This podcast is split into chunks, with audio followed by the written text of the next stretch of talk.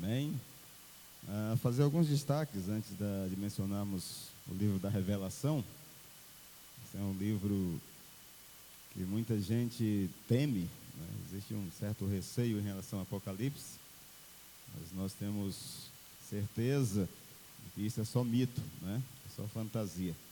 Na verdade, é um livro de grande ensinamento, de grande esperança, de grande fé para nós todos.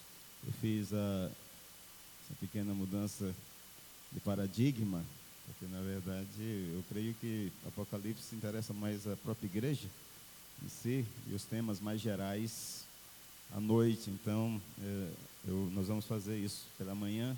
Nos domingos vamos trazer algumas reflexões sobre Apocalipse, tá? E às noites temas gerais. Como não houve tempo de trabalhar com isso com a equipe de boletim, nós pedimos perdão. Queridos, em relação a janeiro, nós temos janeiro como mês de planejamento. Eu gostaria muito de que as comissões, as organizações tivessem o cuidado de sentarem esse mês. As mulheres já têm a sua data, né? Para sentar. Acho que é dia 20, é isso? 20 de janeiro. Os homens já vamos sentar agora nessa terça. Precisamos trocar umas ideias e fazer o nosso planejamento, mas todas as comissões e departamentos devem fazer o mesmo. Aí o que, que nós instamos os irmãos, que nós incentivamos? Que tudo seja voltado até julho para o ar-condicionado da igreja. É, que você, dentro da sua organização, da sua comissão, planeje atividades para arrecadar fundos para o ar-condicionado da igreja. Foi isso que nós, nos reunindo com as comissões e departamentos, as organizações, ficou acordado, não é? Assim, porque a ênfase até julho é colocar os pilares do ar-condicionado aqui no templo. Então a gente pede que a mocidade, por exemplo, quando se reunir, que planeje é, atividades dentro da sua organização para arrecadar fundos e assim vamos priorizar. Porque se a gente não priorizar, nada sai. Né? Se colocar várias coisas para alcançar ao mesmo tempo, a gente fica desfocado. Então a gente precisa centralizar força nesse sentido. Então ficou assim é, decidido e eu conclamo os irmãos que possamos fazer isso. Ok? E o acampamento da família deve ser nossa prioridade também nesse mês de fevereiro. Que você esteja se preparando, porque é um evento é, oportuno, é um evento espiritualmente é de grande elevo espiritual para todos nós. Né? Nós vamos ter a presença do pastor Genival, mas a, a sua esposa conosco, né? a, a Eva. E ele vai à noite nos trazer uma palavra, na noite de sábado, de domingo e também da segunda noite. Então eu conclamo os irmãos que estejamos juntos, unidos nesse propósito. Irmãos, sobre Apocalipse de João, e também o termo é revelação de João, né? E na verdade traz o sentido de desvendar, de descobrir. É, uma, é a mensagem de Deus para a igreja, de maneira que essa igreja possa ser instruída. Então, às vezes a gente confunde a revelação né, somente como algo que vai ser anunciado para o futuro. Não, o termo revelação também é, pro, é proclamar, é desvendar né, os arcanos de Deus. Então eu, nesse tempo, gostaria muito que os irmãos atentassem para essa mensagem, porque ela é uma mensagem de esperança. Apocalipse não é para provocar terror. Apocalipse não é para trazer medo, receio. É sim medo para quem não conhece o Senhor, para quem não tem intimidade com o Senhor, não faz parte do povo de Deus, é motivo de grande, grande medo. Né? Medo é uma coisa que o crente tem que ter cuidado para não se tornar escravo. Nós vamos falar sobre isso à noite. É como estar realmente esperando no Senhor sem medo. Mas hoje pela manhã, nós já amanhecemos com essa, essa visão, essa revelação de que existe um Deus presente no seio da sua igreja. E que essa carta é escrita exatamente para mostrar à igreja e esse Salvador está ali. Nos momentos de dificuldades, nos, nas sete taças, nos ais, né, nos pesares que Apocalipse traz, Deus está no meio da sua igreja. E nós não temos que estar tremendo né, na base, preocupados, né, porque as coisas estão se, de, se desvendando, as coisas estão acontecendo aceleradamente. A gente percebe, se olhar para o mundo como nós vemos hoje, os conflitos estão cada vez piores, não é? O mundo está sendo abalado de muitas formas. Então, não esperamos que uma geração é, tão passe essa geração sem que o Senhor venha. Isso é ruim para nós? Não.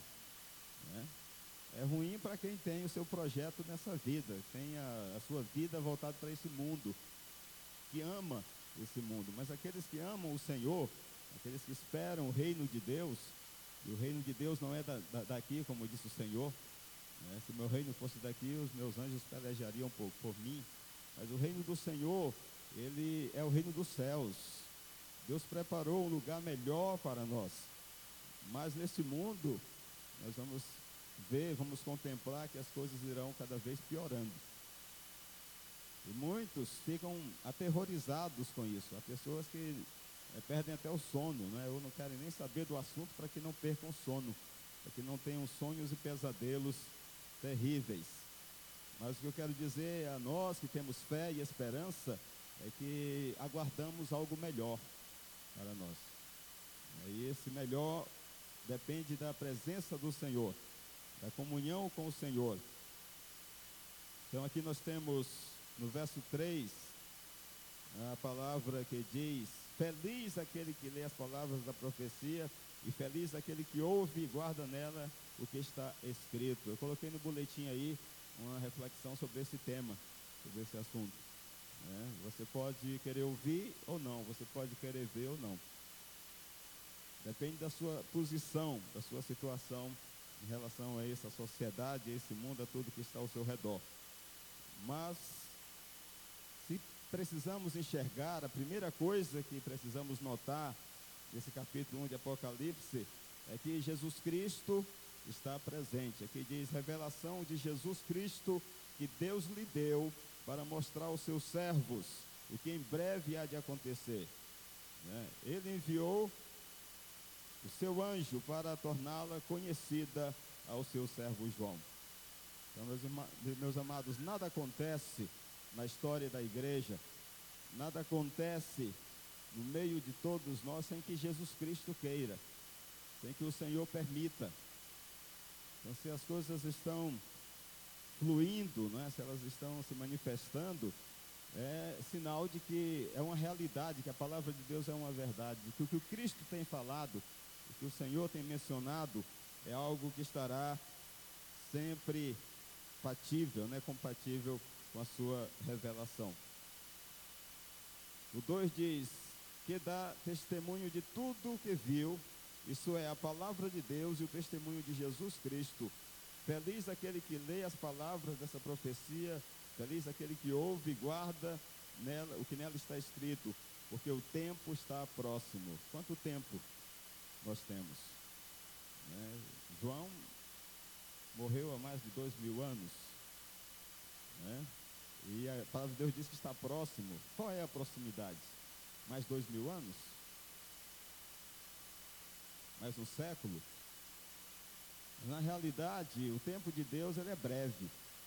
A gente não tem que se apegar a essa vida, ao tempo que vivemos, porque ela, ele passa aceleradamente. É o que João está nos despertando. Nós temos que viver como se Cristo voltasse é, amanhã. Né? Então é uma coisa que faz parte da realidade da igreja. Ela tem que estar sempre como se Cristo estivesse às portas, vivendo. Nossa vida com Cristo tem que ser contínua, tem que ser ativa, tem que ser sempre presente. Mas esse Cristo que é revelado, esse Cristo que é apresentado, ele vem com uma finalidade, ele se manifesta com uma finalidade, de estar no meio da sua igreja. Aqui diz o verso 4: João, as sete igrejas da província da Ásia, a vocês graça e paz da parte daquele que é, que era e que há de vir. Meus irmãos, a sete é o número de perfeição. Sete não significa que a igreja, só, só haviam sete igrejas. Eram as, eram as únicas que existiam naquele tempo. Essa palavra profética, ela demonstra um conteúdo, demonstra uma amplitude, demonstra a perfeição. Sete é toda a conjunção de igrejas. E eram centenas de igrejas naquele tempo. Muitas igrejas nos lares, outras nos seus lugares, mas todas elas representadas por essas sete igrejas. Interessante que cada igreja estava 80 quilômetros uma da outra. E fazia um círculo na Ásia, mais ou menos no sudoeste da Turquia hoje. Por isso que chama cartas Igrejas da Ásia. Né? Ali era o centro de movimentação. Ali era o centro de andamento das igrejas, que elas se desenvolviam mais naquela região. Então o Senhor demonstra que está ali naquele lugar, no meio da sua igreja. E ele conclama graça e paz da parte daquele que é, que era e que há de vir. Então esse é o termo da divindade, né? Ele era, é e que há de vir.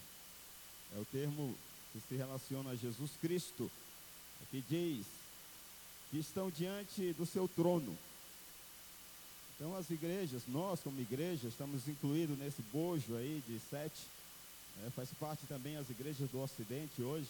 Todas as igrejas, independente do continente, independente da região em que estejam fundadas, ou do país, ou do estado, ou do município, todas as igrejas estão dentro dessa realidade. Jesus está no meio delas. Não importa a denominação, né? não importa se seja da Assembleia de Deus, é presbiteriano ou dos batistas. O Senhor é Senhor das igrejas. E o que ele deseja para a igreja é paz e graça. Ele não deseja conflito, não deseja guerra. Sabemos o que vem pela frente. Apocalipse é, traz muitas tragédias, muitas situações que vão abalar o alicerce da terra, que vão deixar as pessoas translocadas, não é? Fora de si.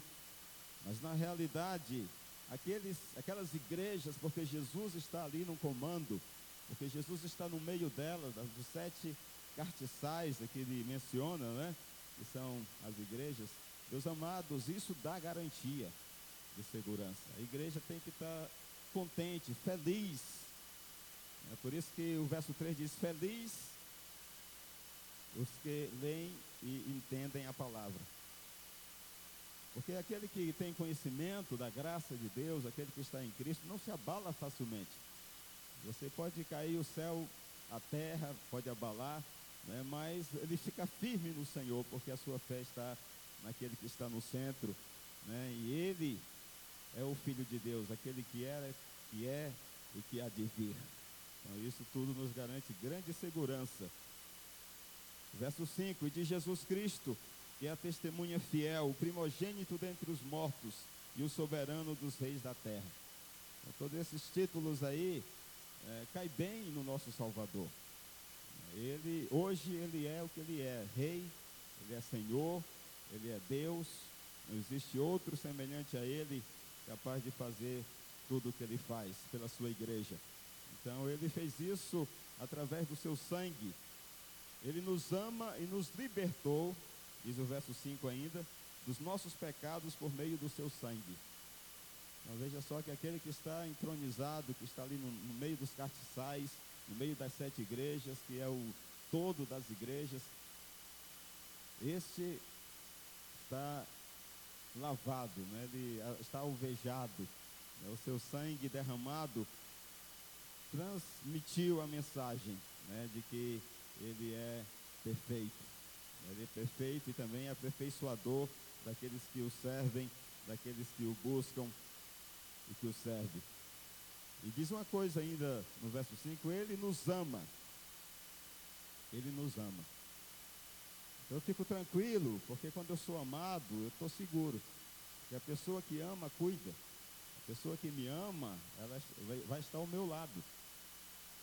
É isso, Genaro? Né? A pessoa que ama, ela não decepciona. Ela fica ali ao redor, as coisas acontecem, às vezes nós erramos, tropeçamos, nós pisamos feio na bola, mas ela continua ali ao nosso lado, porque o amor cobre multidões de pecados. Então o sangue de Jesus é assim, né? Ele revela realmente que Deus, ele sabe que nós somos imperfeitos. Ele sabe que a sua igreja, e tanto é que nós vamos ver que cada igreja dessas que foi citado, foi lido pela Adriana, né, que nós vamos ver, todas elas têm os seus defeitos e têm as suas virtudes. Mas porque tem seus defeitos, Deus não, não nos ama? Não, amados, Ele ama perfeitamente. Né? Então Ele nos ama e é isso que vai nos fazer entender a mensagem de Apocalipse, né? tudo que deve trazer lágrimas aos nossos olhos e pesares, meus amados, traz gozo, porque sabemos que o Senhor é justo, o seu juízo é perfeito. Mesmo quando ele pesa a mão sobre a humanidade, nós sabemos e devemos dar glórias a Deus e dizer aleluia, o Senhor seja louvado. Né? Porque ele sabe muito bem tudo o que faz ele faz por amor. Se ele ainda não pesou a mão sobre a humanidade até o dia de hoje, né, não sei o amanhã, é porque ele tem misericórdia, porque o amor de Deus é misericordioso. E nós sabemos que a qualquer hora pode se romper um grande conflito, né? Quem não está acompanhando aí os, os noticiários, né? Irmão Araújo estava comentando né, sobre essa questão dos Estados Unidos e Irã. Né? E lembrando, o Irã é o pior inimigo de Israel. O juramento da criança iraniana, pequena na, na escola, é acabar com os israelitas. Né? Eles odeiam Israel. Então, e sabemos que o Irã é uma nação atômica, né? Ela tem bombas nucleares. Eu fico assim, com a pulga atrás da orelha, né? Não, né? Também duvidando de que as coisas podem romper de uma hora para outra. Mas no meio disso tudo nós estamos seguros. Pode vir um fogo, pode vir água, nós podemos submergir nas águas, mas o Senhor cuida do seu povo. Nós não somos abandonados não seremos deixados a relia, não é? De lado, de maneira alguma, porque o Senhor está presente e nos ama de todo o coração. E mais do que tudo, não é? O Senhor, Apocalipse nos revela que somos especiais. Nós não somos qualquer um. Você faz parte de uma estrutura, de uma nação especial. Aqui diz: E nos constituiu reinos e sacerdotes para servir a seu Deus e Pai. A Ele seja glória e poder para todo sempre. Então Ele nos constituiu reis e sacerdotes. Então é uma igreja real, é uma igreja sacerdotal. É uma igreja que oferece a Deus sacrifícios de louvores e de adoração. É uma igreja que serve né, ao Senhor e tem autoridade do Senhor, tem um reinado do Senhor que lhes concedeu. E esse mesmo Senhor que é revelado, ele vem com as nuvens, ou seja, ele está no meio da igreja de maneira espiritual, né? Maneira que todos compartilhamos do mesmo Senhor, do mesmo senhorio, mas esse Senhor que está no seio da igreja está também à destra de Deus. Ele está em espírito conosco, mas corporalmente ele está à destra de Deus. E ele espera o momento em que ele vai vir a este mundo, ele voltará. E será um dia glorioso. Aqui diz que ele vem, no verso 7, com as nuvens, e todo olho verá, até mesmo aquele que, os trans, que o transpassou, o transpassaram, e todos os povos da terra se lamentarão por causa dele, e assim será, diz a palavra. Amém. Então é o tempo em que o tempo deixa de existir. O tempo é, é, é limitador. O tempo nos limita até a nossa morte, até o último sus, suspiro. Mas a alma é eterna, continua. E quando ele diz aqui que até aquele que, os, que o transpassou, né? aquele que o transpassou verá, é porque nesse momento, tanto a cortina do céu, como a cortina do inferno, como todo, toda a época, convergirá para a volta de Jesus. Todos estarão atentos, tanto os vivos como os mortos, estarão cientes da volta do Senhor. Tudo será descortinado, tudo será transparente. Né? Até os que, o que o transpassaram, todos os povos da terra se lamentarão por causa dele, porque a sua vinda não é mais como na primeira. A primeira vinda do, do Senhor foi uma vinda de promessa, de salvação, né? de servidão, ele veio como servo, mas agora, a segunda vinda, ele vem como Deus. Né? Ele vem como Deus. E aqui o verso 8, para finalizar, diz: Eu sou o Alfa e o Ômega, diz o Senhor Deus. O que é, o que era e o que há de vir, o Todo-Poderoso. Irmãos, por 12 vezes se menciona em toda a Bíblia, em todo o Novo Testamento, o Todo-Poderoso. Mas nove vezes está em Apocalipse. Nove dessas doze vezes está mencionado em Apocalipse. Porque Apocalipse revela realmente a glória desse Todo-Poderoso, Jesus Cristo. Aquele que está cingido com vestes talares, com a cinta real, né, com a coroa na cabeça. Ele virá e todo olho o verá, e muitos vão se lamentar. Mas nós que somos, que o esperamos, nós que somos aqueles que o aguardam, né? Certamente iremos adorá-lo, louvar e dizer glórias, bem-vindo que vem em nome do Senhor. Amém, queridos? Então, essa palavra do capítulo 1 de Apocalipse fica para o nosso elevo espiritual. E vamos depois mencionar tudo aquilo que está prescrito, não é? Mais adiante desse livro. Eu tenho certeza que vai ser de grande valia para todos nós. Deus abençoe. Vamos orar? Pai, eu agradeço por tua palavra. Agradeço Senhor porque ela nos revela realmente que o Senhor cuida de nós. A tua igreja não está entregue, ó Deus, à, à humanidade, não, não está abandonada, não está alheia, Senhor Deus, ao teu cuidado. Mas é uma igreja que está recebendo do Senhor a cada dia.